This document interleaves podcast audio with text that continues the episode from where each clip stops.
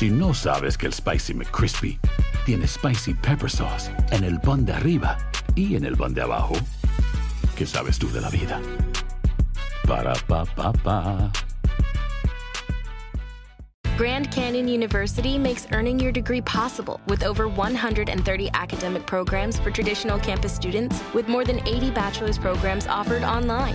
GCU provides you with the personal support you need, from complimentary unofficial transcript evaluations within 24 business hours to scholarships, academic support, and your GCU graduation team, led by your own university counselor. Find your purpose at GCU. Private, Christian, affordable. Visit gcu.edu. ¿Quieres regalar más que flores este Día de las Madres? The Home Depot te da una idea. Pasa más tiempo con mamá plantando flores coloridas, con macetas y tierra de primera calidad para realzar su jardín. Así sentirá que es su día todos los días. Llévate tierra para macetas Bigoro por solo $8.97 y crece plantas fuertes y saludables dentro y fuera de casa. Recoge en tienda y sigue cultivando más momentos con mamá en The Home Depot. Haces más, logras más. Más detalles en homedepot.com diagonal delivery. It is a period of civil war. Again.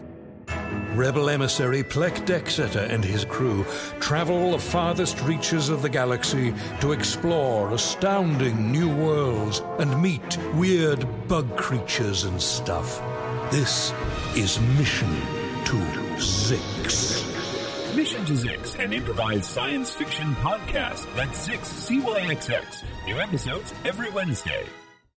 El siguiente podcast es una presentación exclusiva de Euforia On Demand. Queridos amigos, ¿cómo están? Me da mucho gusto saludarlos. Bienvenidos a um, Epicentro una vez más. El uh, día de hoy hay uh, que hablar de varios temas, eh, dos temas específicamente quiero tocar con ustedes. Uno relacionado con México, con la elección en el Estado de México. Sé que la mayoría de la gente que escucha Epicentro es mexicana, así que no tendré que explicar demasiado, pero también, por otro lado, sé que hay una, un porcentaje de nuestros eh, podcasts escuchas de la gente que nos sigue en Epicentro que no es mexicana, así que también pues daré un contexto de por qué es interesante hablar de la elección del Estado de México, sobre todo pensando en la elección presidencial del año que viene. Pero antes quisiera yo hablar de lo ocurrido en Londres durante el fin de semana. Este ataque de un grupo de terroristas que eh, utilizando una camioneta, una van con un arma, eh, atacan a um,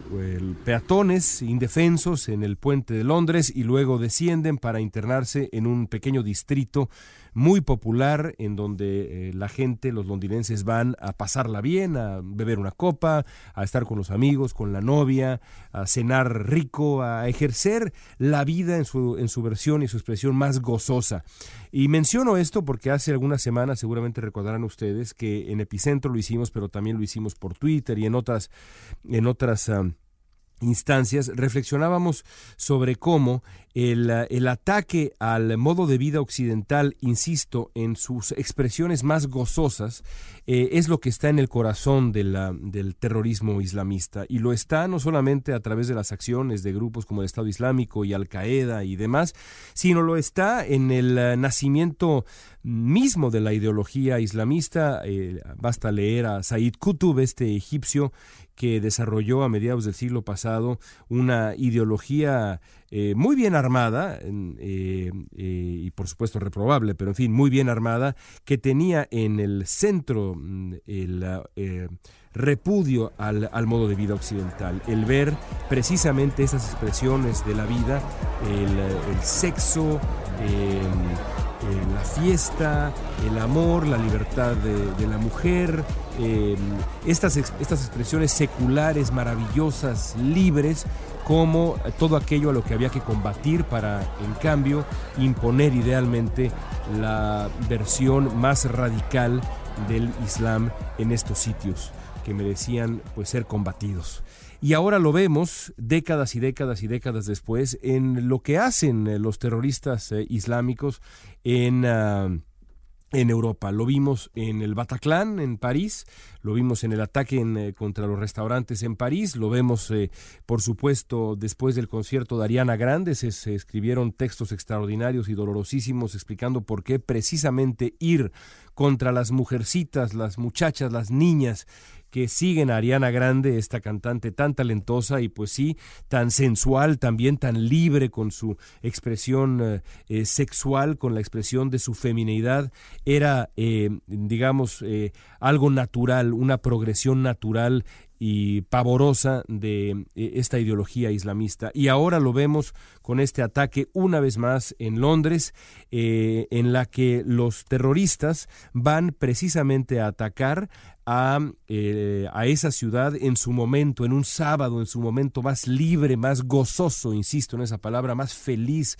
más occidental. Y esto es absolutamente fundamental para entender qué es lo que está, qué es lo que está ocurriendo en, ah, en, Gran, ah, en Gran Bretaña.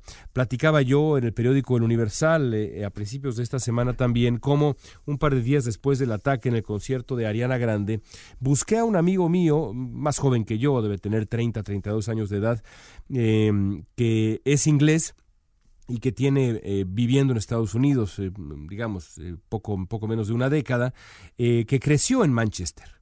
Recordaba yo que él eh, me había confesado en, una ocasión que una de las razones por las que había decidido irse de Manchester, del Manchester que él conoció, porque insisto, estoy hablando de la experiencia de una persona, eh, tenía que ver eh, entre sus razones, digamos, para irse de Manchester, estaba un hartazgo con lo que él eh, interpretaba como una creciente tensión étnica y racial con la que él había crecido en esta zona de Manchester, Oldham, que es uno de los barrios bravos de la gran ciudad industrial del norte de, Inglaterra, al noreste de Manchester, y entonces lo busqué para conocer su opinión sobre lo que había hecho este muchacho de origen libio, Salman Abedi. Y bueno, me, eh, al, platicar con, con, este amigo mío de nombre Ashley, eh, me, me, contó que, bueno, él recordaba que siendo adolescente los, los chicos musulmanes de su edad le resultaban impenetrables, los describió como vistiendo ropa occidental, pero al mismo tiempo poco interesados en integrarse al resto de la sociedad en este lugar, en Oldham, allá en Manchester, encontrar un trabajo o educarse me contaba este, este hombre, Ashley, que eh, él eh, pues notaba una hostilidad palpable y, y constante, se peleó en, en, muchas ocasiones con grupos de chicos de origen pakistaní que, de acuerdo con lo que él recuerda, los acosaban. A ellos, que en muchos casos eran más bien la minoría, eh, y, bueno, eh, por supuesto, eh, y esto lo hacía yo también en Universal, aclaré que no estamos hablando, en el caso de mi amigo, de un racista o de un intolerante o de un hombre de derecha, sino al contrario, es un, es un chico agradabilísimo, es un chico libre, progresista. en fin, no tiene nada, nada de radical, ni mucho menos, ni siquiera de conservadores. es, es un, pues digamos, un, típico chavo del, sur de California, em, completamente progresista. Así que no, no estamos hablando de un, de un, de un racista, eh, estamos hablando sí de un, de un muchacho que eh, me platicaba su experiencia personal, eh, me hizo la crónica personal de lo que sin duda es uno de los grandes retos de algunas sociedades, comenzando por la inglesa, que es cómo conseguir la integración o por lo menos pues la estabilidad dentro de una suerte de pacto social compartido de una comunidad inmigrante que en los recuerdos de este amigo mío eh, se aísla y en algunas ocasiones agrede eh, él, recordaba, por ejemplo, eh, pues eh, pequeñas islas de familias musulmanas dentro de Manchester, dentro de estos, estos barrios, que son barrios muy pobres, que, se, que, marcan distancia del resto de la sociedad inglesa, pero, pero aprovechan, de acuerdo con lo que me platicaba él, pues sus recursos de asistencia social y, y, crecen, digamos, con, esta, con este resentimiento, me decía él, nos usan y nos odian al mismo tiempo, ¿no? Eh, nunca realmente quieren pertenecer. No estoy diciendo que esto que me dijo Ashley sea, digamos, la verdad estadísticamente comprobable. Alguien me escribió en el Universal diciendo, me parece que es, está mal, este es, es, una, es, una, es una, una, posición injusta porque los, la comunidad musulmana no es así.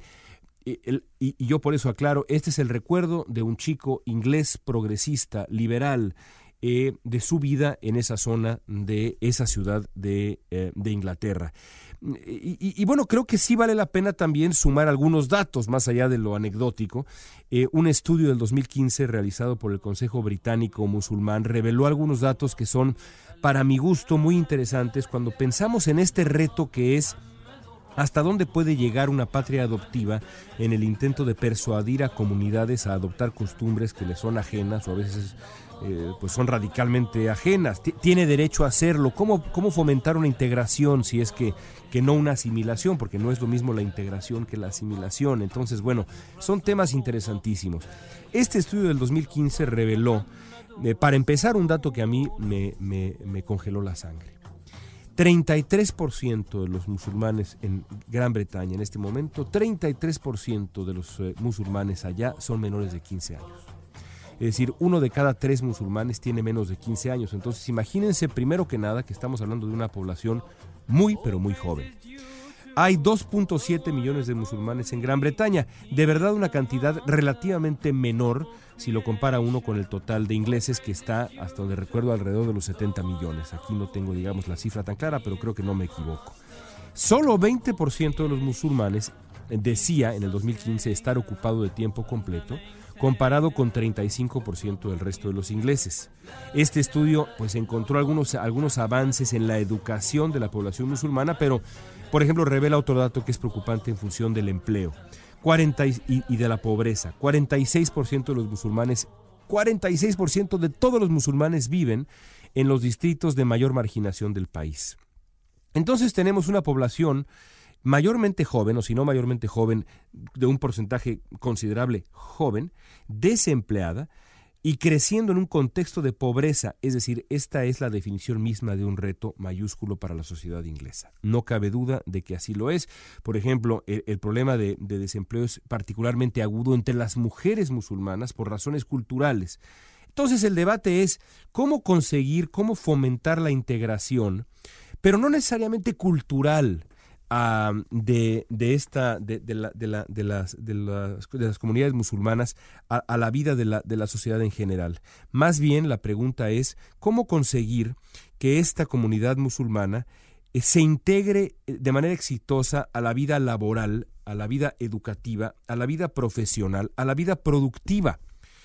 Eh, eh, porque es, es, evidente que el ataque en las calles de Londres del fin de semana o en, o en, la arena de Manchester que visitaba este amigo mío de chico con toda placidez y tranquilidad, pues no, no surgieron de la nada, eh, surgieron de un contexto socioeconómico, cultural también, que obliga a las sociedades modernas, obliga a, a la sociedad inglesa para empezar, a tratar de desentrañar el, el, asunto, desenmarañar las causas, eh, desenredar esta madeja, encontrar soluciones y responder con inteligencia a las que son provocaciones, pues sí, despreciables de los extremistas, que no representan, por lo demás, los extremistas, sobra decirlo, al grueso de los musulmanes. Por ejemplo, en este estudio también se revela que 73%, si la memoria no me falla, de los musulmanes en el sondeo se identifican de manera primero que nada se identifican como ingleses. Bueno, son números muy considerables, son eh, tres cuartas partes de los musulmanes se identifican primero que nada como ingleses, pero aún así queda pues una cuarta parte de ellos que dicen, no, yo antes que inglés soy otra cosa, antes que ser ciudadano de Inglaterra soy parte de una religión, soy parte de un grupo alterno y por lo tanto no me considero primero que nada inglés. Eh, el, el, el, problema eh, existe sobre todo porque hay incentivos que llevan a esta comunidad a radicalizarse y a agredir de esta manera. Son, por supuesto, la enorme minoría, la marcada minoría de esta comunidad, pero aún así es un problema mayúsculo de nuestros tiempos.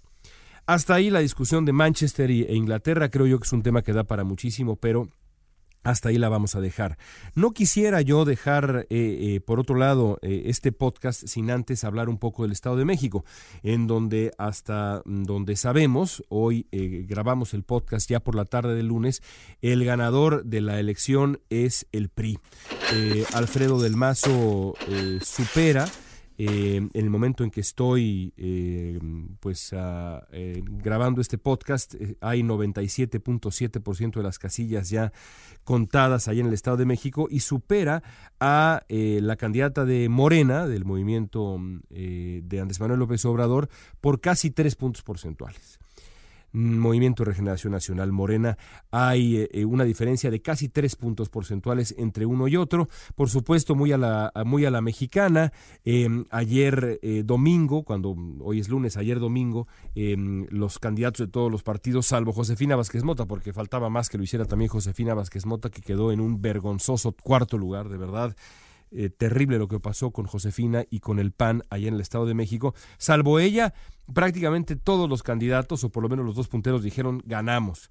Y entonces pues hay esta discusión y por supuesto el resultado final llegará en su momento, pero eh, si se mantienen las cosas, Alfredo del Mazo supera por, no la mínima, porque la verdad es que dos puntos, casi tres, no es la mínima, pero por poco a la candidata de Morena en el Estado de México. En cuarto lugar queda con casi 18% Juan Cepeda, el perredista, por quien nadie daba ni un peso, eh, pero resultó un candidato bastante notable, y en cuarto lugar Josefina Vázquez Mota.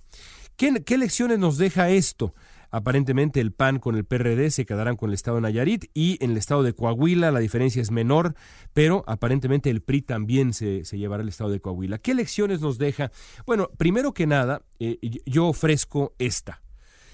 Me parece que lo que estamos viendo en el Estado de México sí puede ser una suerte de repetición o de augurio de lo que puede ocurrir en el 2018. ¿Por qué? Porque me parece que, eh, eh, sobre todo por esta razón, eh, una candidata panista o un candidato panista débil, creo yo que está bastante claro, fortalece, fortalece desde mi punto de vista al PRI. Es decir, el voto, el voto que pierde el PAN deriva en una mayor fortaleza para el PRI. Y, así ocurrió también en el, en el, 2000, en el 2012. Eh, con la misma candidata, por cierto, Josefina Vázquez Mota, es decir, la opción panista eh, pierde fuerza y entonces básicamente se convierte esto en una batalla entre dos fuerzas. En el 2018, Morena, el movimiento de Andrés Manuel López Obrador, y el candidato del PRI, que muy probablemente saldrá del círculo eh, de Luis Videgaray creo yo que la, la eh, el perfil del el secretario de gobernación, que pues eh, es el único mm, realmente de los fuertes del, del gabinete que, que, se ha mantenido ahí, el secretario Osorio Chong, pero creo que sus, ah, sus posibilidades eh, disminuyen. Creo yo que en este momento lo más probable es que salga del círculo videgarayista y tamita el candidato del, del PRI. Si a mí me preguntaran, aunque creo que después de lo de Trump mejor no hay que hacer al adivino, me parece que el, el candidato más probable eh, debería ser quizá Aurelio Nuño, un hombre que ha sabido jugar sus cartas bien, el, el, el last man standing, le dirían en Estados Unidos, eh, un hombre que ha sabido mantener, mantener cierta cautela, cierta prudencia, un perfil relativamente bajo, sobre todo en comparación con sus mayores, que han visto, eh,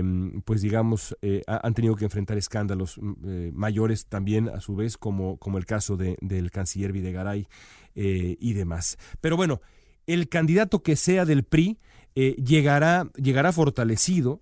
Para mi sorpresa, llegará fortalecido al 2018. Yo estoy convencido, eh, todavía, pero estaba convencido de que el peñanietismo era o debía resultar plenamente tóxico, no lo fue en el Estado de México, quizá también tiene cierta lógica porque estamos hablando del Estado eh, del presidente de México, gobernado por el partido del presidente de México, donde opera la maquinaria del Estado, pero también del Estado con E mayúscula, muchísimo dinero, eh, un candidato dinástico como Alfredo del Mazo. Es decir, si el PRI no ganaba el Estado de México, pues era una carta de defunción. Así que es la joya de la corona. En cierto sentido, era el Estado a ganar.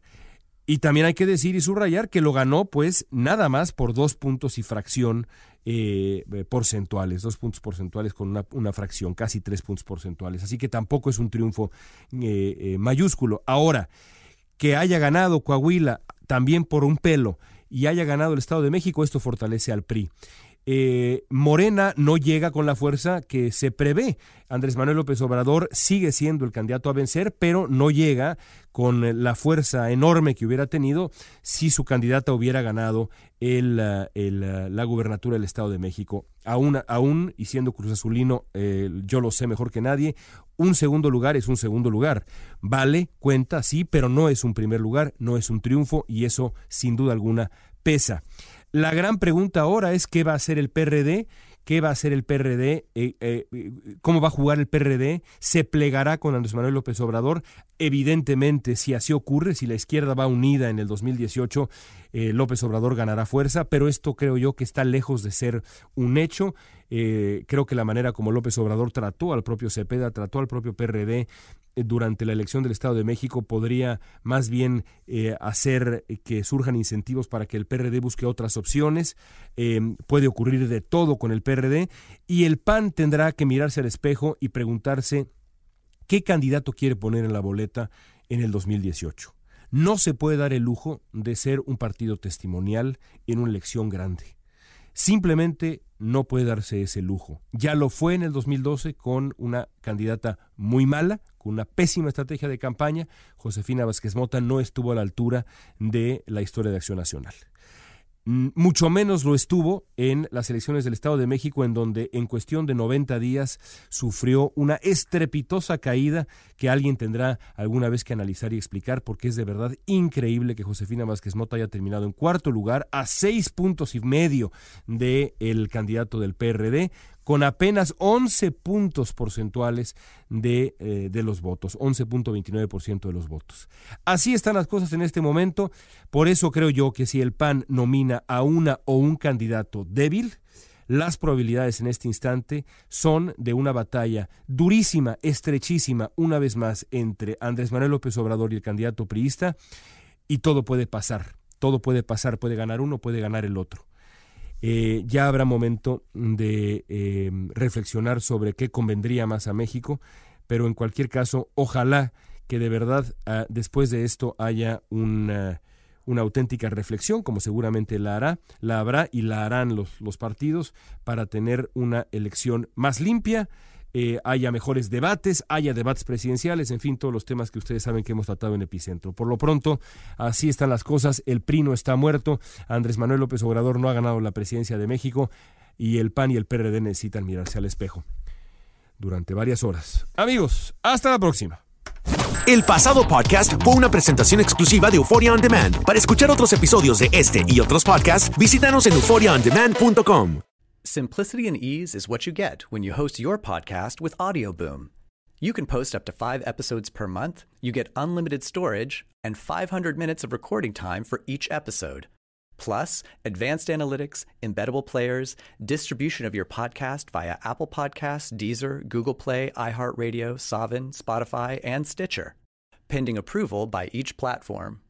Right now, you can sign up for Audioboom's $9.99 monthly subscription plan and get your first month free by using promo code BOOM.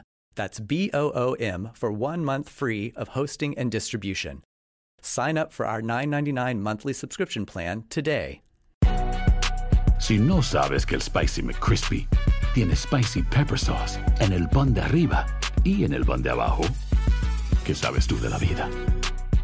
Para, pa, pa, pa. Save big money on your outdoor project now at Menards. We have everything you need to keep your outdoor power equipment running smooth so you can keep that lawn in tip top shape or enjoy some time on your boat. Right now, all FVP, lawn and garden, and marine batteries are on sale through May 5th. Check out our entire selection of FVP batteries today and view our weekly flyer on menards.com for more great deals. Save big money Ohio, ready for some quick mental health facts? Let's go. Nearly 2 million Ohioans live with a mental health condition. In the U.S., more than 50% of people will be diagnosed with a mental illness in their lifetime. Depression is a leading cause of disability worldwide. So, why are some of us still stigmatizing people living with a mental health condition when we know all of this? Let's listen to the facts and beat the stigma. Ohio, challenge what you know about mental health at beatthestigma.org. ¿Quieres regalar más que flores este Día de las Madres? The Home Depot te da una idea. Pasa más tiempo con mamá plantando flores coloridas, con macetas y tierra de primera calidad para realzar su jardín. Así sentirá que es su día todos los días. Llévate tierra para macetas Bigoro por solo $8.97 y crece plantas fuertes y saludables dentro y fuera de casa. Recoge en tienda y sigue cultivando más momentos con mamá en The Home Depot. Haces más, logras más. Más detalles en homedepot.com diagonal.